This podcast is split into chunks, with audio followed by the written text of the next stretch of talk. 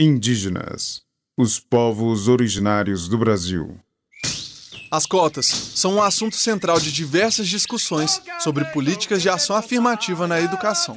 Além das cotas, também temos as políticas de permanência. As reflexões e debates sobre o tema são muito importantes para que se construa uma educação mais inclusiva no Brasil. As cotas e as políticas de permanência para indígenas são tema deste podcast apresentado pela professora historiadora Helena Azevedo Paulo de Almeida.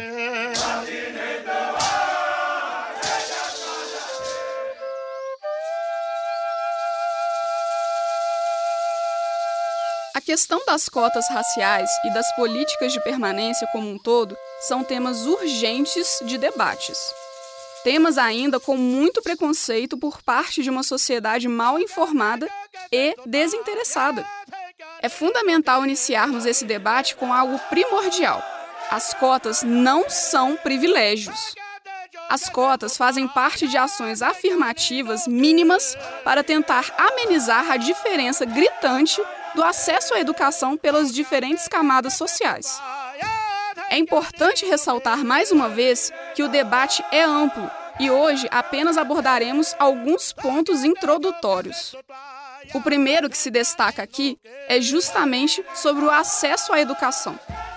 Os avanços do acesso ao ensino superior são inegáveis, principalmente considerando os grupos sociais historicamente excluídos, como é o caso dos povos indígenas. Mas, ao mesmo tempo, temos muito ainda em que avançar, como é o caso das políticas de permanência. Afinal, do que adianta o estudante indígena iniciar um curso superior sem condições de concluí-lo. É isso que as políticas de permanência se propõem a pensar.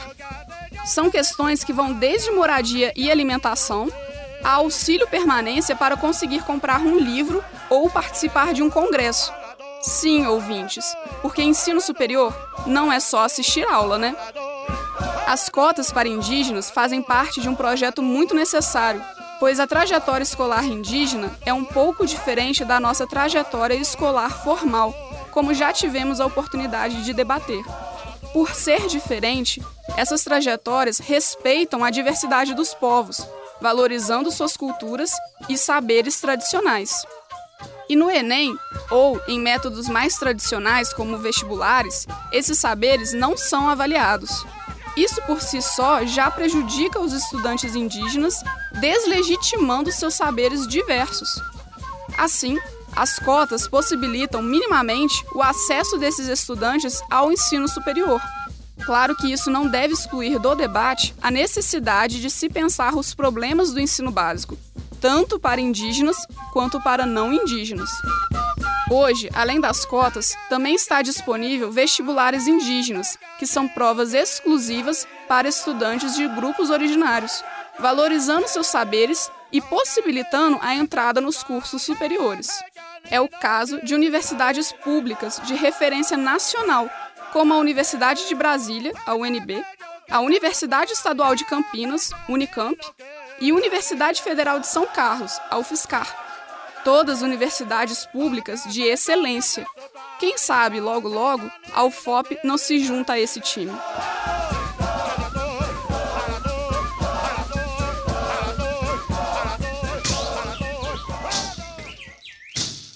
Se você gostou do tema e quiser ampliar suas reflexões sobre as cotas e políticas de permanência para indígenas, a sugestão de leitura é o texto Educação Superior para Indígenas do Brasil, sobre cotas e algo mais, de Antônio Carlos de Souza Lima, disponível online para leitura.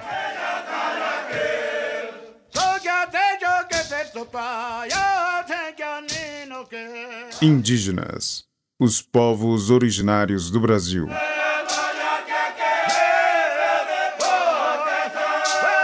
Roteiro: Glaucio Santos, Helena Azevedo, Paulo de Almeida e Vitor Amaral. Pesquisa e apresentação: Helena Azevedo, Paulo de Almeida. Locuções de abertura e encerramento: Glaucio Santos e Vitor Amaral. Captação de áudio, edição e sonoplastia: Cimei Gonderim. Concepção de projeto e direção de produção: Glaucio Santos. Apoio: Grupo Cultural Wale Funiô, Jacildo Ribeiro, Carla Landim, Povo Paiaiá, Ademário Ribeiro, Danilo Nonato e Rômulo Ferreira. Produção geral, Central de Comunicação Pública Educativa, Rádio FOP 106.3 FM. Realização Universidade Federal de Ouro Preto.